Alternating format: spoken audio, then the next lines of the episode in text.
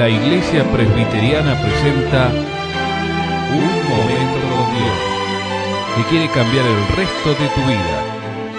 Con ustedes, su conductor, el reverendo Roberto Rodríguez Aliaga.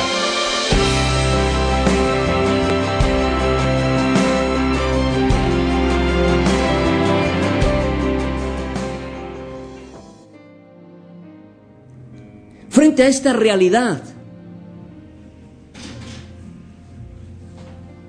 podemos ver a este pueblo que tan descreído y escéptico y desconfiado, le dicen a Moisés, Moisés queremos ir a ver si es cierto lo que Dios nos ha prometido. Queremos ver. Este pueblo que había dudado de las promesas de Dios, que había tenido la actitud de poner en tela de juicio la voluntad, la verdad de Dios. Y Dios en su misericordia le dice a Moisés, Moisés envíalos, porque este pueblo es duro de servir. En el libro de Deuteronomio capítulo 32, verso 4 al 6, Dios habla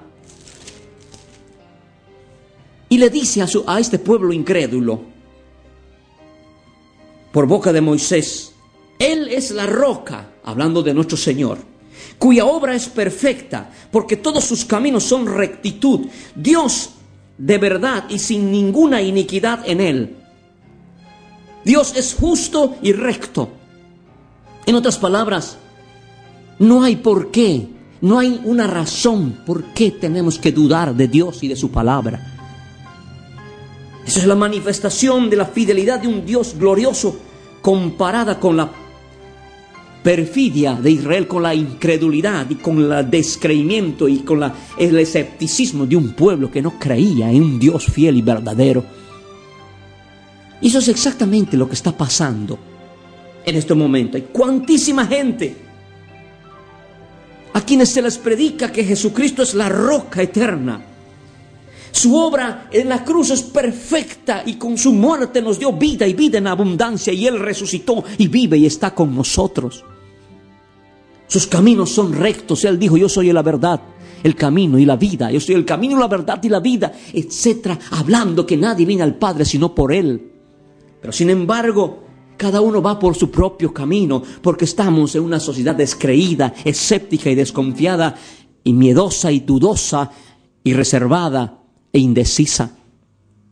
Dios de verdad y sin ninguna iniquidad en él. Y Jesús mismo lo dijo, yo soy la verdad.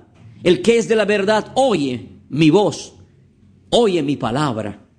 ¿Y qué es lo que habla Dios ahora del pueblo de Israel? La corrupción no es suya, dice, de los hijos es la mancha, dando a entender generación torcida y perversa Así pagáis al Señor, pueblo loco e ignorante. O sea, la incredulidad es locura. La, la, incredulidad es, es la actitud de los ignorantes que dice el necio en su corazón, no hay Dios. ¿Cómo no va a haber Dios?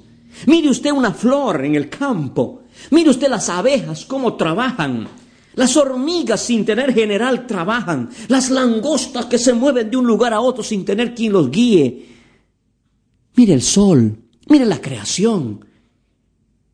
Mire una vaca. ¿Cómo es posible que una vaca que come pasto de leche? Hay tantas maneras como Dios nos habla de que Él existe, pero el necio dice, no hay Dios. Por eso, la incredulidad es de los necios, de los ignorantes, de los brutos, estúpidos. ¿No es Él tu Padre que te creó? Él te hizo y te estableció. Acuerda los tiempos antiguos, considera los años de muchas generaciones, pregunta a tu Padre y Él declarará, a tus ancianos y ellos te dirán. Es tremendo la, la manifestación de la fidelidad de Dios y de la perfidia de este pueblo que no cree la palabra de Dios. Entonces dice la palabra de Dios en el capítulo 13 de Números, Envía para ti, le dice. Envía para ti. ¿Por qué Dios le dice envía para ti que vayan a espiar la tierra que yo les prometí?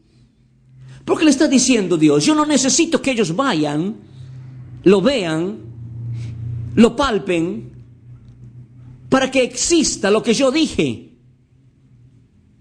Porque para Dios la tierra está. Él lo hizo, Él lo creó. Envía para ti. Pero no soy yo quien los envía, dice el Señor.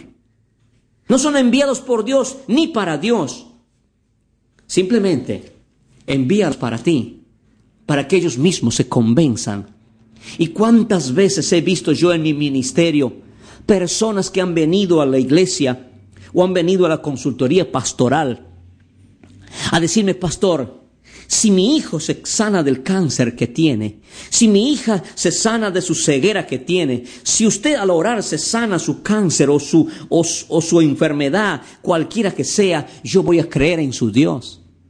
Es increíble. Y he visto, he visto con mis propios ojos que en la bendita gracia y soberana voluntad de Dios, que es imposible a veces comprenderlo, He visto a ciegos ver, a cojos caminar, a enfermos levantarse, a cancerosos ser sanados. ¿Y sabe qué?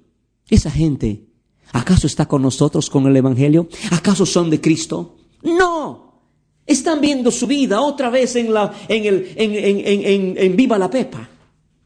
Recuerdo muy bien cuando una vez vino un hombre co. Me dijo, si Dios tiene poder su Dios existe y quiero que me sane. Y Dios lo levantó, lo sanó. ¿Y sabe dónde vive ahora? En los boliches, bailando. Sus pies están para fin de semana a los boliches y a las, y a las, y a las orgías y al pecado. Pero ese hombre no tendrá nunca excusa que Dios le mostró que sí existe. Esa es la situación de las personas índulas. ¿Es usted uno de ellos, mi amigo? El Salmo 106, verso 24, dice así la palabra de Dios hablando y explicando el salmista de la realidad de este pueblo. Dice así, pero aborrecieron la tierra deseable. Cuando ellos fueron a la tierra prometida, vieron los frutos, las uvas, los higos, trajeron las granadas, trajeron todo lo, de lo que podían, pero aborrecieron la tierra. No creyeron a su palabra antes murmuraron en sus tiendas o en sus casas y no oyeron la voz del Señor, por tanto alzó su mano contra ellos para abatirlos en el desierto y humillar su pueblo entre las naciones y esparcirlos por las tierras. Es decir, la persona que es, que es descreído o incrédula siempre está acostumbrado a ver lo negativo. ¿Conoce usted a alguna persona acostumbrada a ver siempre lo negativo? ¿Lo insidioso? Las personas que son incrédulas son cínicas. Los, incrédulos son cínicos y el cínico es una persona criticona y reparona. Nunca ve nada bueno. La incredulidad mata. La fe en Cristo da vida. Dígame usted de qué lado está. ¿Cree usted, confía usted en la Biblia, que es la palabra de Dios? ¿Cree usted que, en el, un Dios fiel y misericordioso? Si usted no cree en Dios y en su palabra, usted es un necio. Y como necio morirá sin tener quien lo sepulte siquiera. Este pueblo había recibido la promesa de Dios, pero no creyeron a la palabra. Querían ver y Dios dice pues que se vayan, envíalos. Y usted sabe, mi amigo, la incredulidad es contagiosa. En el versículo 20 vemos con claridad, estamos en números capítulo 13, fueron y empezó a contagiarle a Moisés Moisés creía en las promesas de Dios, pero Moisés tiene que acceder a la petición de toda esta gente murmuradora y desconfiada y descreída. Y él dice, váyanse. Aunque no le pareció bien a Moisés eso, Moisés se sintió dolido. Y eso fue la característica de este pueblo. Y será siempre la característica de aquellos que no creen. Siempre el incrédulo arrastra. Y por eso si usted no está firme, lo arrastrarán. Por eso hay matrimonios donde el, esposo es creyente o la esposa los hijos no, o la esposa y los, y los esposos no. Si usted no se mantiene firme en su fe en Cristo Jesús, lo va a arrastrar a usted.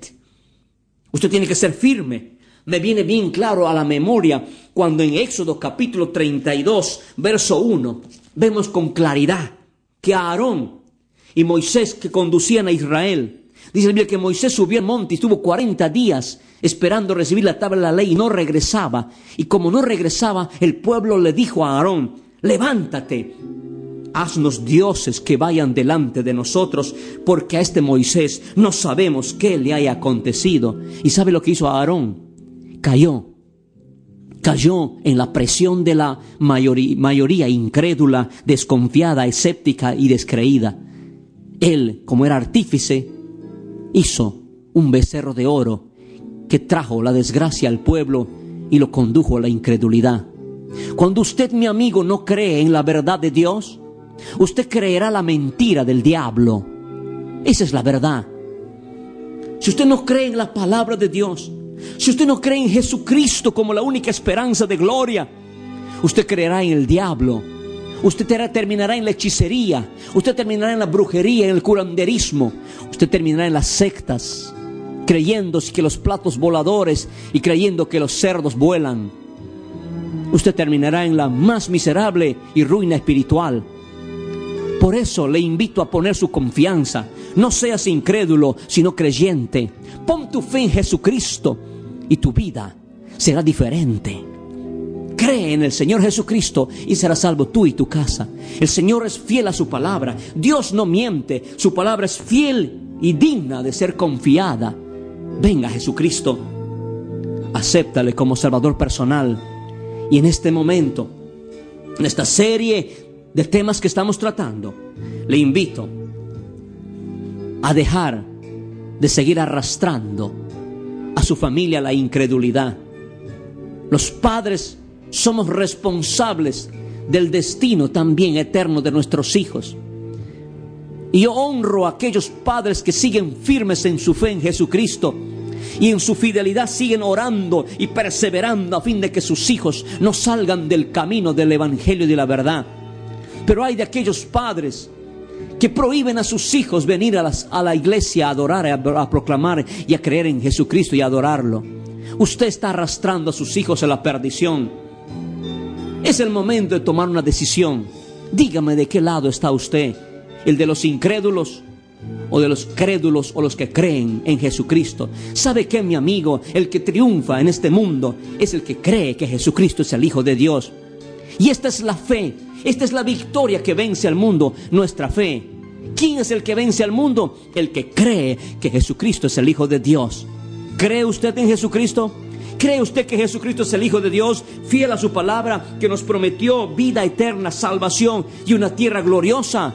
Pues ahora es momento en que usted proclame con su fe y reafirma su fe y diga, yo y mi casa serviremos al Señor.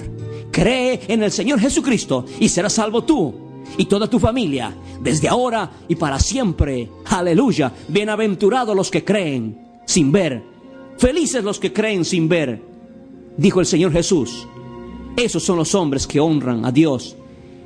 Y Dios honra a esos hombres que creen en Jesucristo como el único camino, la verdad y la vida, desde ahora y por la eternidad.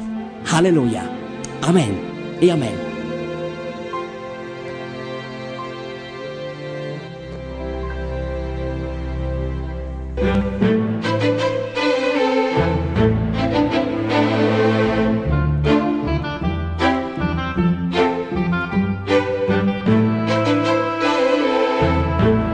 Ha sido Un Momento Dios, presentado por la Iglesia Presbiteriana. Y te invitamos a sintonizarnos mañana en este mismo horario.